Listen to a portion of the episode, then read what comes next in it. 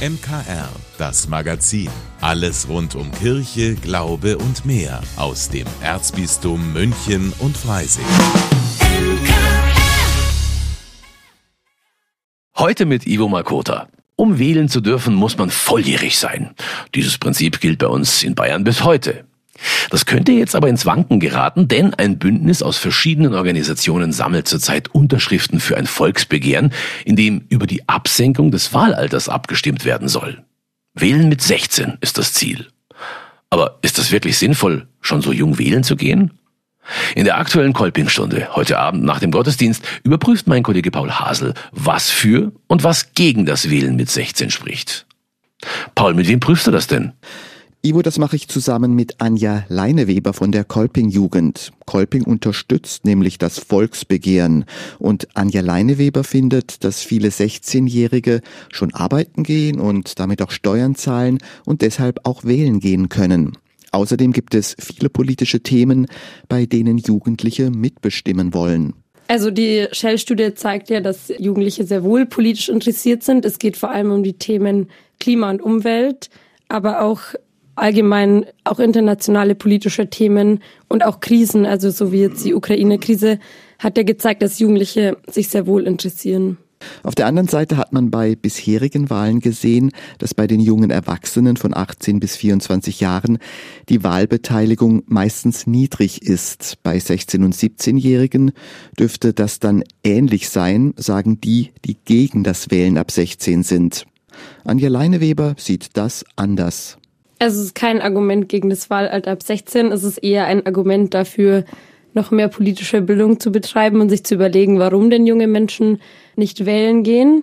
Ja, man hat ja an der Jugendwahl gesehen, die ja immer parallel so ein bisschen als Pilotprojekt läuft, dass junge Menschen auch wählen gehen, wenn die Stimme noch nicht zählt. Und auch an diesen Ergebnissen sieht man ja, dass die sich für wahnsinnig wichtige Themen einsetzen und nicht wie manchmal ja prognostiziert irgendwie radikalisieren lassen, sondern eher das Gegenteil. Also, es lohnt sich mal genauer hinzuschauen, ob Wählen ab 16 sinnvoll ist oder nicht. Heute nach dem Gottesdienst um kurz nach sieben gibt's dazu noch mehr Pro- und Kontra-Argumente in der Kolpingstunde mit meinem Kollegen Paul Hasel. Den Kolpingstunde Podcast gibt's natürlich auch auf münchnerkirchenradio.de zum nochmal hören und abonnieren. Für Geschichten, die Herz, Seele und Geist berühren, müssen Sie heutzutage nicht unbedingt im Internet surfen oder bei Social Media suchen. Nein, manchmal liegt das Gute ganz nah.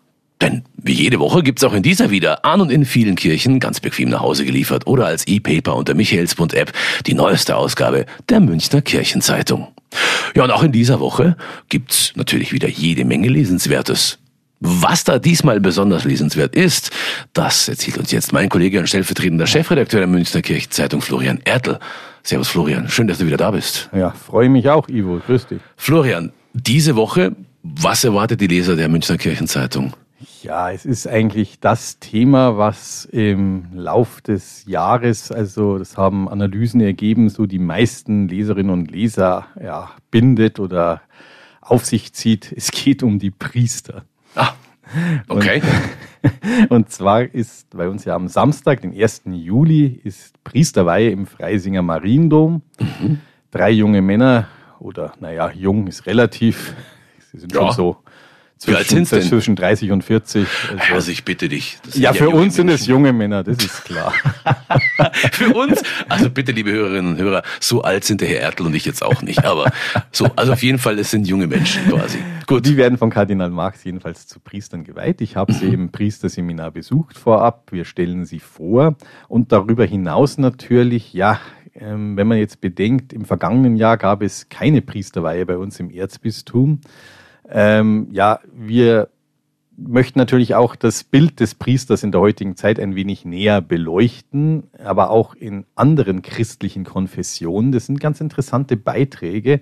Der Regens des Münchner Priesterseminars hat auch wieder einen Beitrag geliefert. Wir haben langjährige Priester auch gefragt, warum sie denn immer noch Priester sind, ob sie gerne Priester sind, was ja. stört sie. Ist ja heutzutage auch nicht unbedingt gesagt. Äh, so ist es, so ist ja. es. Die Anfragen sind reichlich und ich glaube, wenn ich so auf die Straße gehen würde und mal fragen, ja, braucht die Kirche den Priester, da würden die Aussagen ganz unterschiedlich ausfallen. Das glaube ich auch. Also jedenfalls ein reichhaltiges und ein sehr gern gelesenes Schwerpunktthema, was wir diese Woche haben. Mhm. Ähm, interessant natürlich auch, es bestehen natürlich so viel Klischees über Priestern auch in den Köpfen, ja.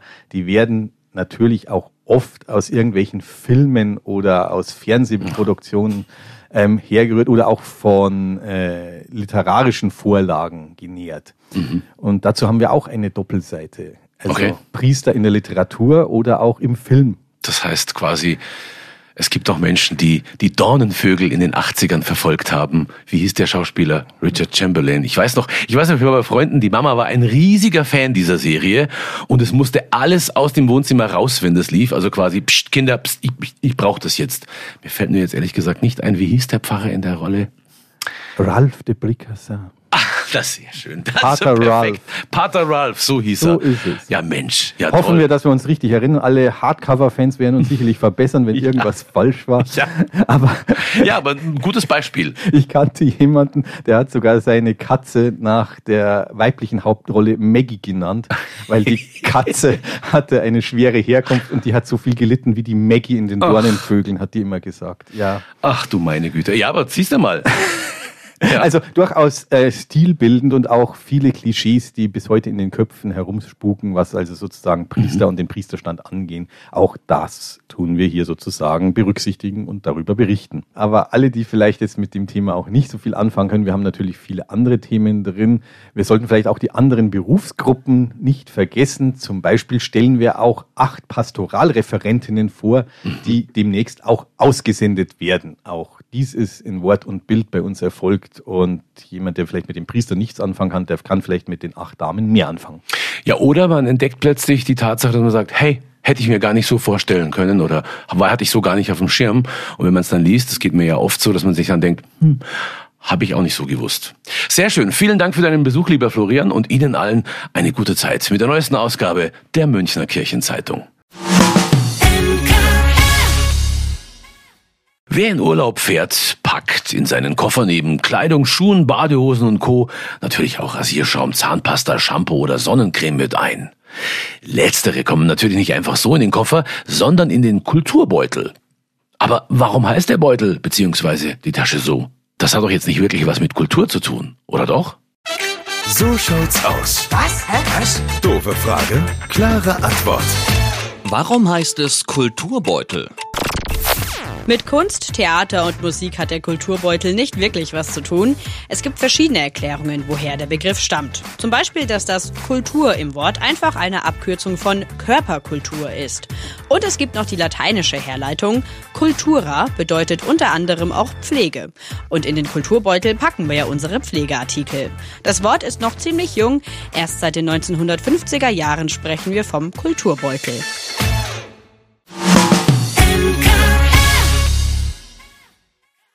Im Kino greift in dieser Woche Indiana Jones, einer der größten Actionhelden, zum letzten Mal zu Hut und Peitsche. Im fünften und letzten Teil der Reihe muss sich der Archäologe dem Rat des Schicksals stellen. Mehr dazu jetzt von unserem Filmexperten Klaus Schlauk.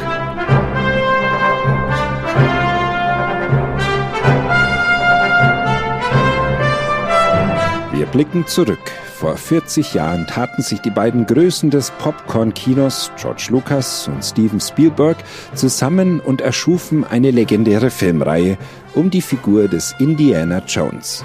Hauptdarsteller Harrison Ford und die berühmte Filmmusik von John Williams machten die Erfolgsformel der Serie komplett. Besonders die ersten drei Teile in den 1980er Jahren waren überaus erfolgreich. Der vierte Teil von 2008 sorgte bei Fans und Kritikern dagegen für wenig Begeisterung. Vielleicht also deshalb jetzt der Versuch, der Reihe mit dem fünften Teil ein würdiges Ende zu bescheren. Und das, obwohl Hauptdarsteller Ford mittlerweile bereits über 80 Jahre alt ist. Indiana Jones und das Rad des Schicksals heißt der neue und letzte Film, bei dem erstmals nicht Steven Spielberg Regie führte, sondern James Mangold. Die Story spielt im Jahr 1969 und das Objekt der Begierde von Gut und Böse ist dieses Mal die von Archimedes konstruierte Antikythera-Maschine, mit der man angeblich durch die Zeit reisen kann. Ich bin jetzt im Ruhestand. Wenn das so ist, was trinken wir? Ein für meine Patentochter. Mein Vater sagte mir, du hast etwas gefunden. In einem Zug während des Krieges. Ein Rad, das den Verlauf der Geschichte ändern könnte. Warum jagst du dem Ding nach, das deinen Vater um den Verstand brachte? Keine Bewegung. Wir müssen hier verschwinden. Stopp! Entschuldige. Helena!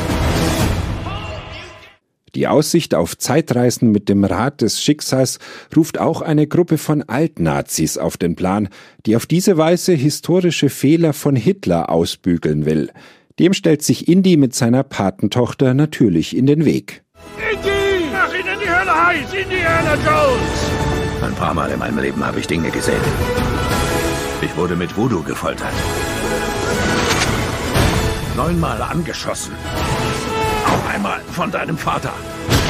Ah, Entschuldigung! Doch danach habe ich gesucht. Mein ganzes Leben.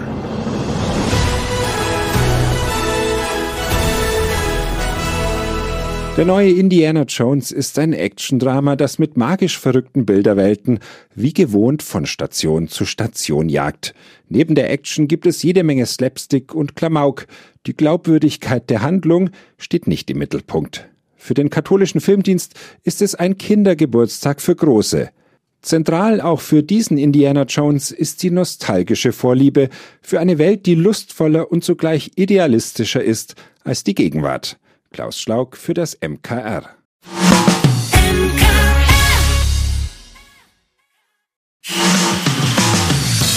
Vielen Dank, dass Sie sich unseren Podcast MKR, das Magazin des Münchner Kirchenradios, angehört haben.